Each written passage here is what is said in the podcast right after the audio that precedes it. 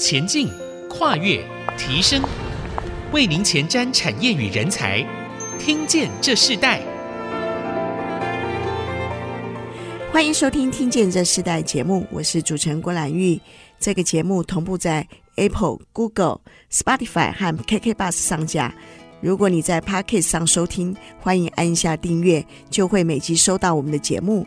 收听是越来越方便。喜欢我们的节目，也欢迎到以上的收听平台评五颗星，并留下你的心得，给我们支持与鼓励。啊，我们今天要跟大家分享的主题谈到这时代从一个呃传统的产业如何导入品牌，进而产生最大的影响力。啊，我们知道在台湾呢，呃，除了科技产业之外，许多的这个传产呢，他们也开始进入了一个品牌的导入。所以，我们今天呢，要特别介绍一个从中药铺而做到一个全球品牌影响力的企业。今天我们邀请到来宾就是林银信国际有限公司的董事长林银信董事长来到我们节目。我们先请林董事长跟我们的听众朋友问声好，你好。哎，所有听众朋友，大家好，我是啊、呃、林银信国际有限公司的第三代的呃负责人林银信。是啊、呃，我认识林银信董事长是常常我们在很多的国际社团哈这样子的一个场合遇见你，我每次都看见你。展现的非常专业的这样的形象，但是我知道这个品牌，这个杏仁粉这样的食材，然后变成一个品牌，其实并不容易。所以经过了两三代，你是第三代的这个传承的继承人，对不对？对。然后我们是不是可以先请你谈一下，到底这个品牌的整个演进几个阶段性的发展呢？啊、这要讲到九十几年前吧。我们这个品牌已经是从呃，我阿公啊、是呃中医师，然后以前在一般的传统市场开了一个中药铺。然后呢，第二代是我妈妈。很多人问我说，为什么不是？爸爸，或是啊、呃、家里的伯父，或者是叔叔接。那因为呃我们是屏东林边人，那个时候的渔业非常的发达，所以我爸爸有四个兄弟，那我爸爸是最小的。好，那兄弟都是当船长啊。那个时候渔业非常的蓬勃，好，然后收入也都很丰厚。那相对于中医师。应该是一个穷中医师吧，哈。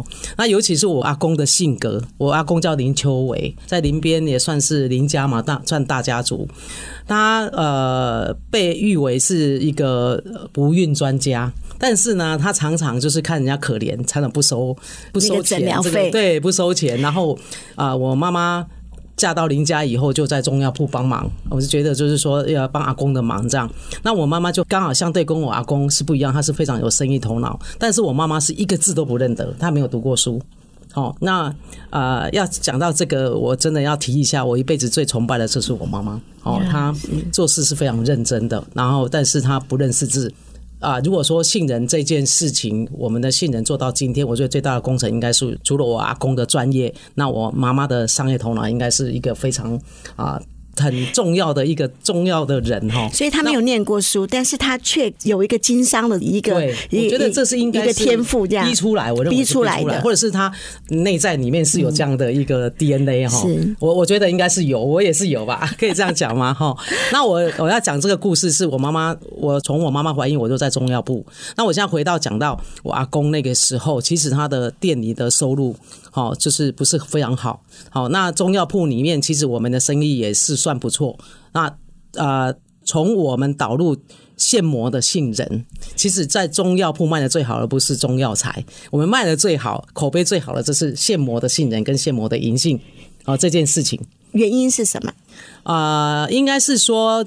有市场需求吧？那我阿公因为他啊采购的原物料，我觉得从原物料这个部分也影响了我现在对原物料的重视。哈、嗯，那呃，我先讲到杏仁这一部分，就是他在采购原物料，其实他是很要求的，他有专业嘛。那我妈妈有商业的一些想法嘛，那所以他那个时候是现磨，从阿嬷跟我阿公，然后慢慢现磨，然后呢。到我妈妈要去帮忙，然后到最后我们的啊中药铺请了好几个婆婆妈妈去帮忙，好，你就知道我妈妈那个时候做了什么动作。哎，我妈妈都讲给我听，那个时候我就是批发，人家来买，我就说，哎，你可以批发到不同的市场去卖。是，我觉得他这样的一个初心，就是他的原来的发想这一部分，让我们的杏仁透过这么多的会做生意的那个。不同的菜市场里面的一些婆婆妈妈，把它推广得很好。最后，我们阿公的品牌就叫上真熊精。为什么？因为那个时候我们有一个打响的口碑叫熊精，你要买现金，你得爱去跟林修为开业中药铺买熊金。嗯、所以当初我们在四十几年前的品牌叫熊精现金，上升性能。那到我妈妈卖到整个就是全盛时期是有三十几部车哦。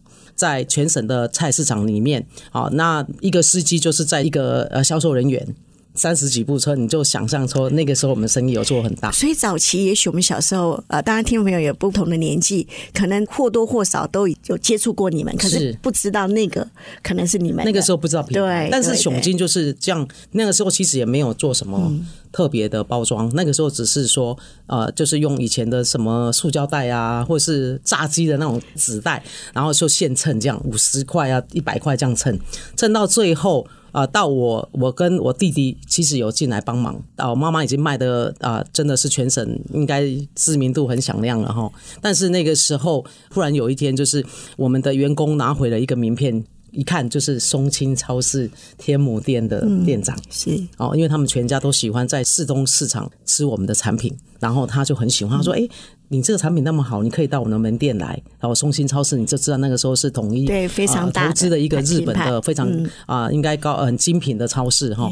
那所以我们也就去拜访，他说你的产品我们很喜欢。我这边有一个位置在那个天母东路西路那个一个圆环，然后在地下室，然后一下楼梯就可以看到他给我的位置非常的好，可见他多喜欢我们的产品。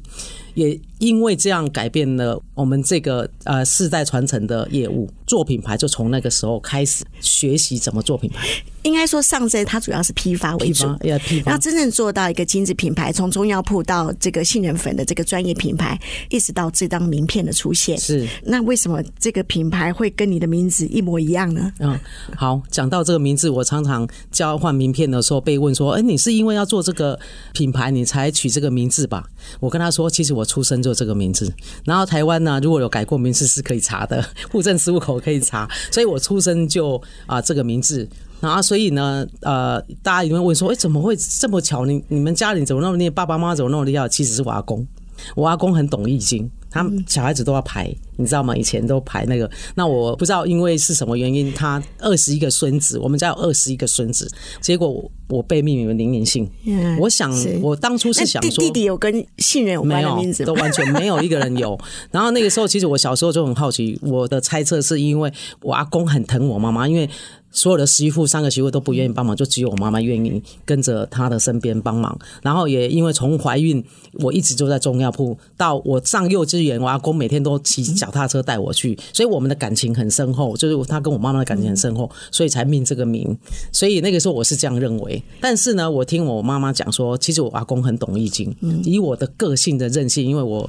我是摩羯座的，然后我觉得事后再去推测，我们原来二十一个孙子里面，哎，真的我的性格比较适合做传承。对，从过去的市场的批发，好这种大型的批发，是，是呃，到导入一个品牌，一个精致的，不管是在呃超市，或是开始做品牌化的时候，其实是不一样的。因为刚好主持人有问到这一段哈，我要跟大家分享。其实我妈妈做到全盛期，我跟大家分享有三十几部车，在全台湾省那个时候，其实是我们最赚钱，也是我们营业额最高的哈。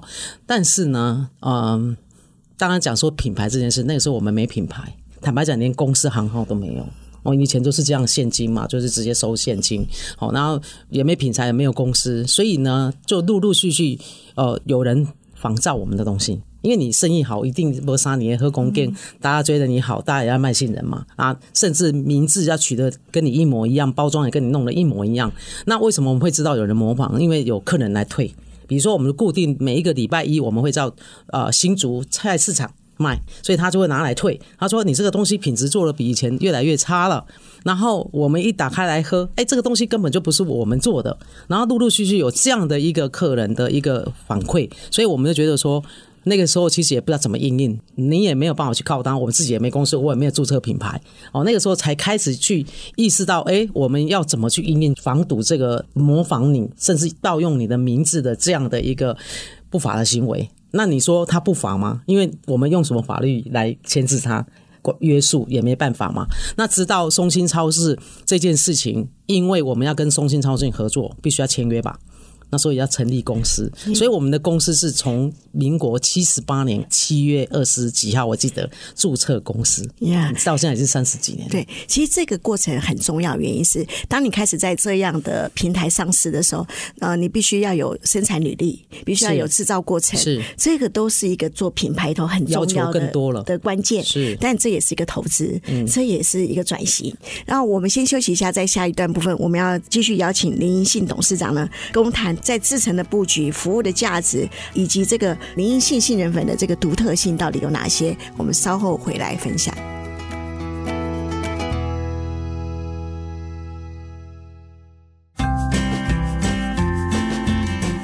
回到《听见这时代》，我是主持人郭兰玉。今天在《听见这时代》节目，我们现场邀请到来宾是呃林银杏国际有限公司的品牌负责人林银杏董事长来到我们节目。林银杏董事长是第三代的这个呃继承这个家业，从中药铺到银杏粉的这样的一个专业的品牌的塑造。林董事长，你自己在接这个品牌的时候，因为松青他邀请你们进入到他们的平台开始去销售的时候，呃，你们开始有一个品牌的概念，你。开始进入品牌的时候，最大的挑战是什么？你怎么把品牌树立起来，跟其他的业界区隔开来？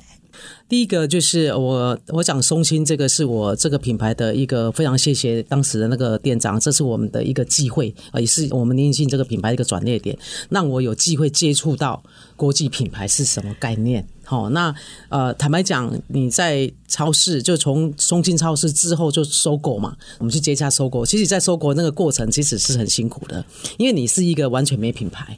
好，那到你要跟国际品牌竞争，其实这个过程，其实要讲起来，我觉得我的人生最困难的是那个时候啊、呃。其实我也是一个乡下姑娘哦，从屏东来的，然后你要去跟国际品牌竞争，然后抢一个贵位。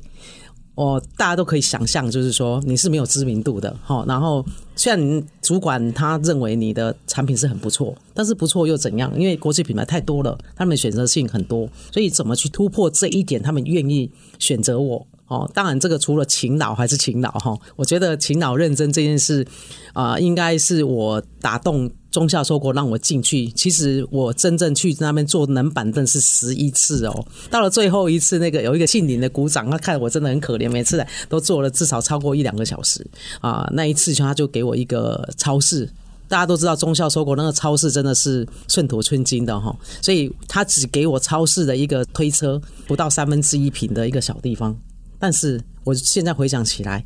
我觉得很值得，那一次真的是我坚持有得到了一个位置，而且他只给我十五天的时间，两个礼拜。好，如果做不好，反正我给你机会了嘛。那如果你做不好，那我也没办法哈。所以那一次我就带着我弟弟两个人亲自。就是那个摊位，我们每天从早上十点半开门到晚上九点半，我们就是每天站大概十一个小时。你知道我十四天跟他卖了超过应该四十几万吧？哇！那个时候其实是也蛮惊人。哦，那个主管对我另眼相待，我一直求他一定要让我留下来。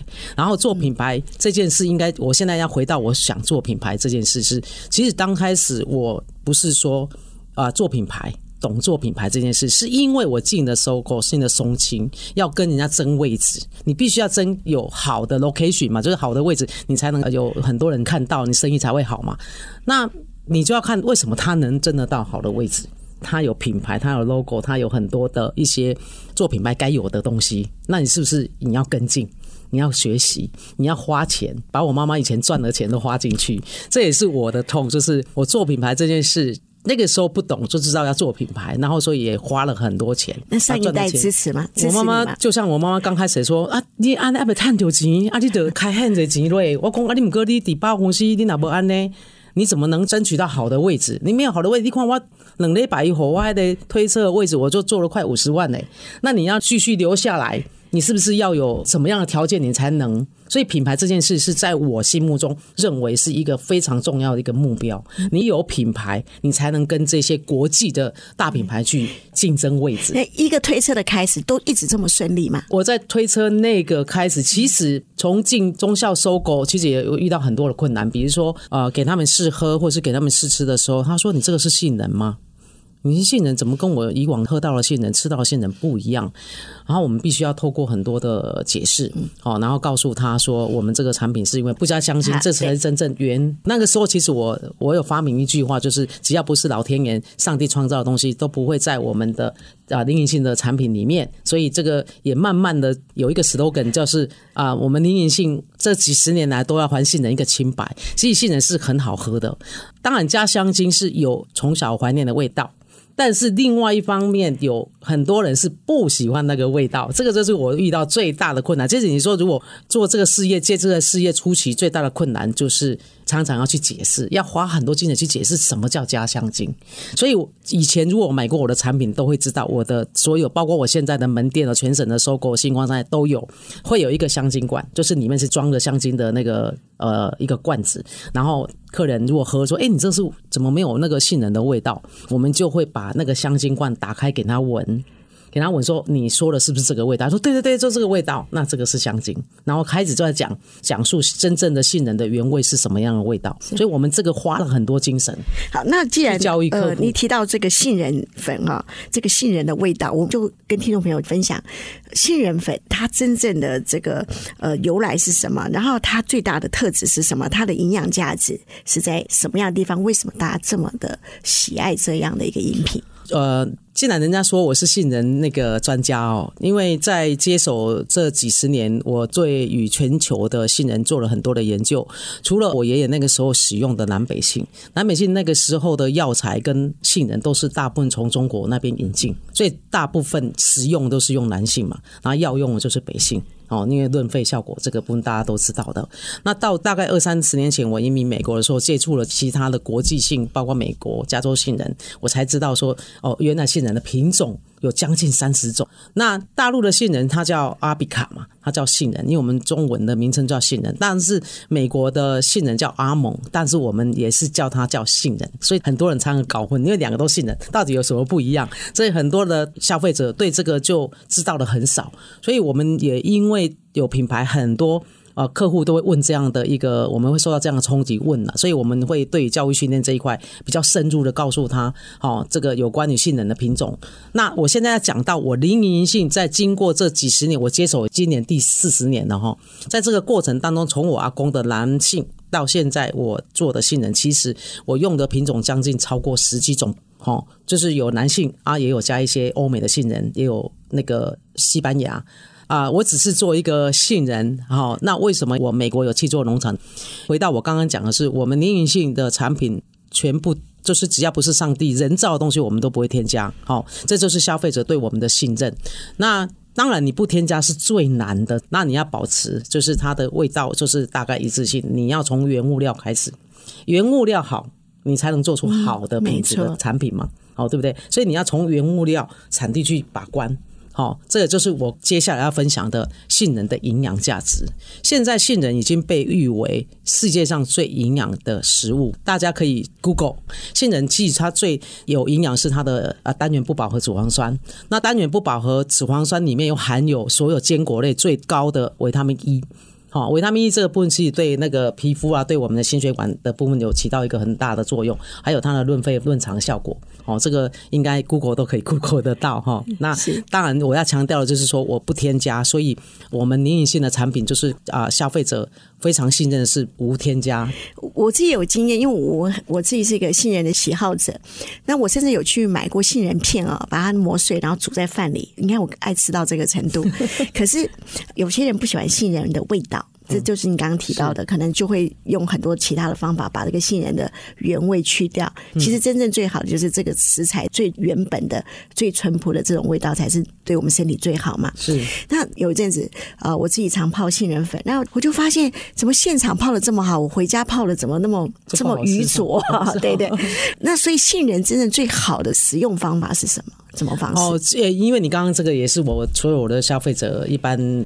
普遍存在的一个问题，不好泡，因为它有油脂，它有膳食纤维，它不像说我们那奶粉是没有任何膳食纤维，所以它不好泡。好，那但是也因为这样，我为了要照顾消费者的便利性，尤其现在大家真的是很繁忙啊，所以我现在让他们很方便，就是用杏仁奶，就是直接我女儿回来第四代，我们研发了三款的饮品，就是直接啊、那个打开就可以喝的，冰的喝、热的喝、常温喝都 OK 啊、这是我们九月份新推出的满杏仁饮。那我们在七年前也推出了那个学而饮，就是加呃亚洲大学的白木耳。那这个有多糖体。当初会研发这些产品，是因为我在佛光山，他们都吃素，进去他们那边一定是吃素。也因为接触到很多的吃素的呃消费者，还有我爸妈都吃素，所以他们需要有一些多糖体，加了白木耳啊、代餐，等于是杏仁加白木耳，所以它有呃生计的结合。哦，对，有那有。那在这样的过程中，花了多久时间开始做起来的？呃，你你做了四十年嘛，我们看到现在林杏是非常的成功。是，那你后来花了多少的时间？我大概花了将近三十年，三十年才稳定下来。啊、呃，也不是稳定下来，就是这个过程当然很多挫折嘛。哈，那不断的转，最大的转折就是那个我要。注册国际品牌的时候，我有一个头像嘛，哈，就是我那个时候实际是很很直接的，就是妈路镇啊，什么贵格，就是有一个我的头像。那个时候就因为很多人模仿我的东西，所以我就想说用这样很很粗浅、很容易懂的呃林银杏本名，还有我的头像，就不会仿冒了。但是你要国际去注册的时候，其实它是要比较困难，就是因为它有一些国家，美国啦、泰国，它不能有头像，所以我们在。几年前又花了几百万，又重新要注册一个新的国际品牌，就是感觉看起来就是国际，然后可能不会有这样遇到的一些问题点。嗯，好。所以做一个品牌，其实呃投资的成本也是很大，它必须要不断的研发，也不断的投资很多呃，尤其你要做到全球化、国际化的时候，许多的认证，这些都是品牌很重要的一个过程。是，我们先休息一下，我们在下一段我邀请呃林一信董事长跟我们谈，在整个制成的过程当中，你现在整个全球布局，你不可能再用手工的方式来做嘛？那你们在这种自动化的一个转型的过程，甚至在这个网络化的这个时代，哦，你们怎么去做？先休息一下，我们下一回来。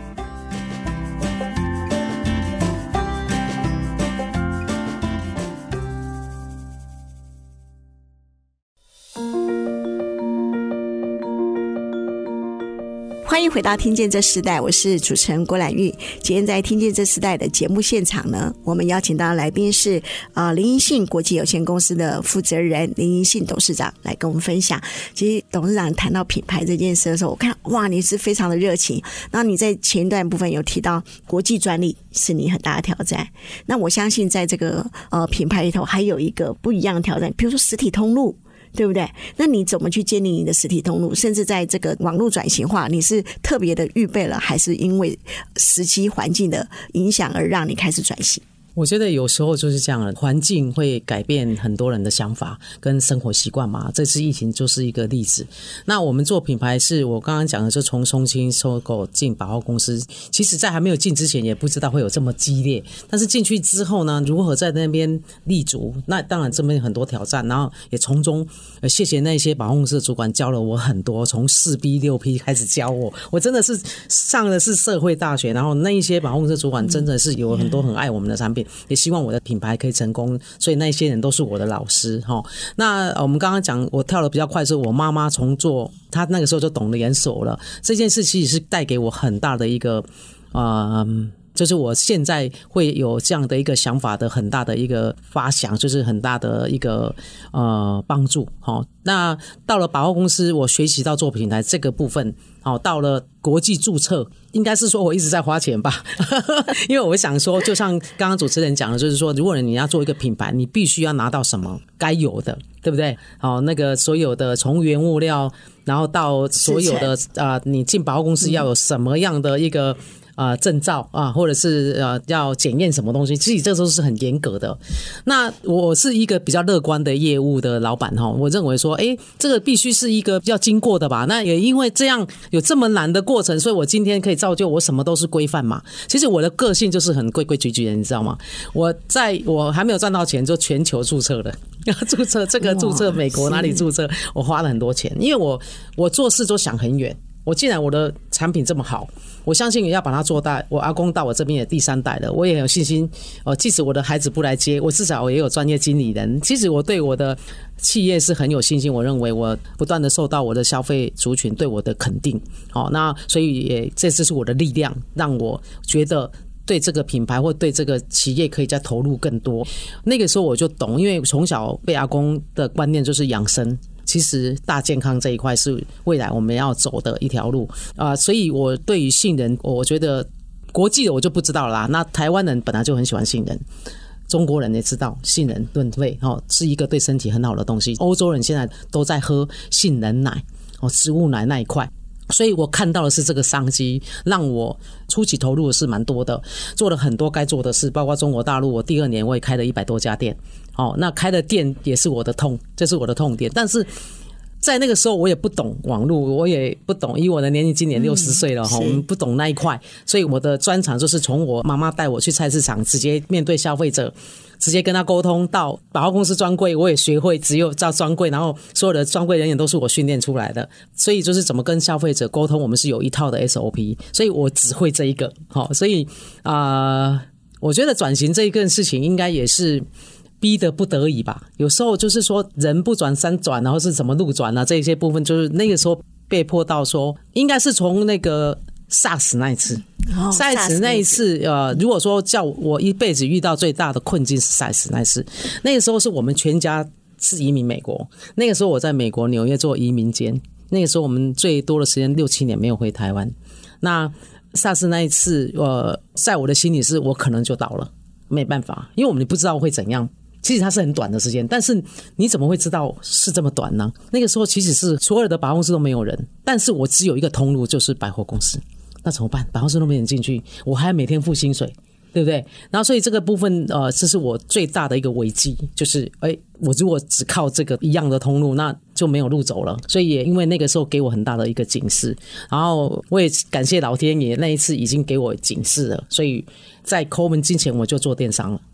从不懂开始学习，然后找总经理来，然后经营电商那一块，然后经营 VIP，然后办下午茶。到了疫情的时候，其实我我已经找到很多方法了。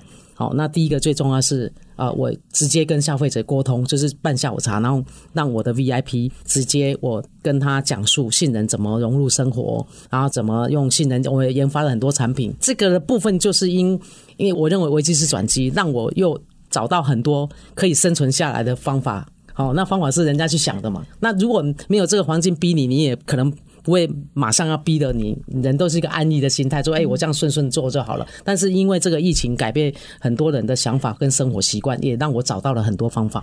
呀，所以在这个过程当中，我们看到 SARS 对你是一个最大的震撼啊，因因为那是一个突发状态，突发。然后，那你那时候就也才实体通铺，然后转成网络电商，好，这其实就是一个数位转型的一个过程。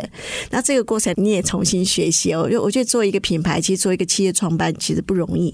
然后。你面对不同的挑战、不同的过程，你要愿意站在那里面对这个浪潮，这是一个很大的信心。那时候给你最大信心的原因是什么？嗯，我觉得最大的信心是我有这么多消费者。现在坦白讲，这一次的那个 COVID，我也在想说。如果真的撑不了，因为也不知道什么时候可以结束嘛，对不对？然后如果撑不了，我还是要养这些员工啊。你知道，一个企业都是几个家庭、几十个家庭、几百个家庭的事情，我们还是有一些社会责任嘛。所以那个时候，我想说，哎，我不嫌窟窿港户啊，那我这么多的那个消费者，我很多的支持我的顾客，那我只要靠他们就够了，我也不用开店。然后我就是开一家门店，我也在敦化北路开了一家门店。然后啊，有一些我收掉的百货公司，那些客人会自动来提货，然后我们还常常帮他们办活动。现在电商的这个营运和原来的实体通铺的营运，他们的成长比例是怎么样？其实电商如果跟实体通路的营业额真的不成比例了，嗯，因为毕竟实体通路我已经经营那么久了，而且吃的这东西不像是衣服或鞋子用品，它可以上网去看一看，大概一样的东西他就买。但是这个饮食的东西，它是要有温度、人服务，或者是你要吃过。所以说，实体通路我还是占大宗，但是我们现在推出了性能奶，又是不一样的啊！我我要分享的是，接下来我女儿回来之后，我们呃会。提供便利，那个时候想到说，哎，如何让他们家里不用冲？有些年轻人，如果你要开发年轻的哦，这个部分，我的消费者那个时候办下午茶，他告诉我，哎，我给我女儿，或是我送人，他们不知道怎么泡。就像刚刚主持人讲的，为什么他们现场泡那么好喝，我回去泡了不好喝？哦，甚至年轻人根本不想泡。这件事情也慢慢挑战了我，哎，我还要继续这么做吗？我是不是在商品里面提供他便利？我逆向思考，想说，哎，他如何打开就可以喝，就很便利，他就可以常常去使用它。一个新时代、新时代的需要，也改变了你们整个呃制程的过程。呃，因应现在的人的消费习惯里头，你们就改变。是。那可是每一次改变，其实都会面对新的投资。对，那你怎么看待每一次的新的投资？呃，改变必须要花成本，这件事情是每一个老板都知道的事情。但是呢，你不改变，你就没路走。但是每一个改变，我都会把它想成每一个改变都是我新的机会，嗯，对不对？一个呃，另外一个成功的可能。对不对？那这个这样的话，我是常常保有很乐观的心态的。那因为我想了，当初在花这个钱，其实我没有想会花那么多。坦白的，都花下去才知道说，哇，原来那么多。但是成果会让你很喜悦。有一次我去实践大学演讲，大四的学生他说：“我们家都吃你的东西。”哎，你现在那个杏仁饮很方便的，我妈妈寄给我，我会喝。嗯、那那我想说，那个年轻人他有因为这样，然后接触到灵隐性。那如果我多做一些，让他们。有喝到，那以后他会结婚生子，是不是他也会让他的小孩子喝？那我在想说，我应该要往这个年轻人靠，然后让他们提早接触灵隐性，那以后代代传承，不就这样下来了吗？甚至以后幼稚园学校有一个饮料机，我们是不是也可以去那边做？其实开始就很多想法，然后有很多创新的想法。对，这些创新想法的这个动动力是从怎么来的？老天帮你关了一扇门，又帮你开了一扇门，你就会又看到另外一方的那个。那推动你最大的这个创新的动力是什么？企业要永续啊！企业不永续，我们已经第三代了。你总不能说，不管是什么样的 COVID 啊，或是什么的，你就不能断送在我手上。我一定要把阿公给我的这个名字的金字招牌要擦亮，对不对？甚至我还有野心，说可以到全世界去。是好，那我们在节目最后，我们想请呃林信董事长跟我们分享一下，你自己对你这个品牌的社会价值啊、呃，如果用一个定义来看的话，你会怎么去看这个定义呢？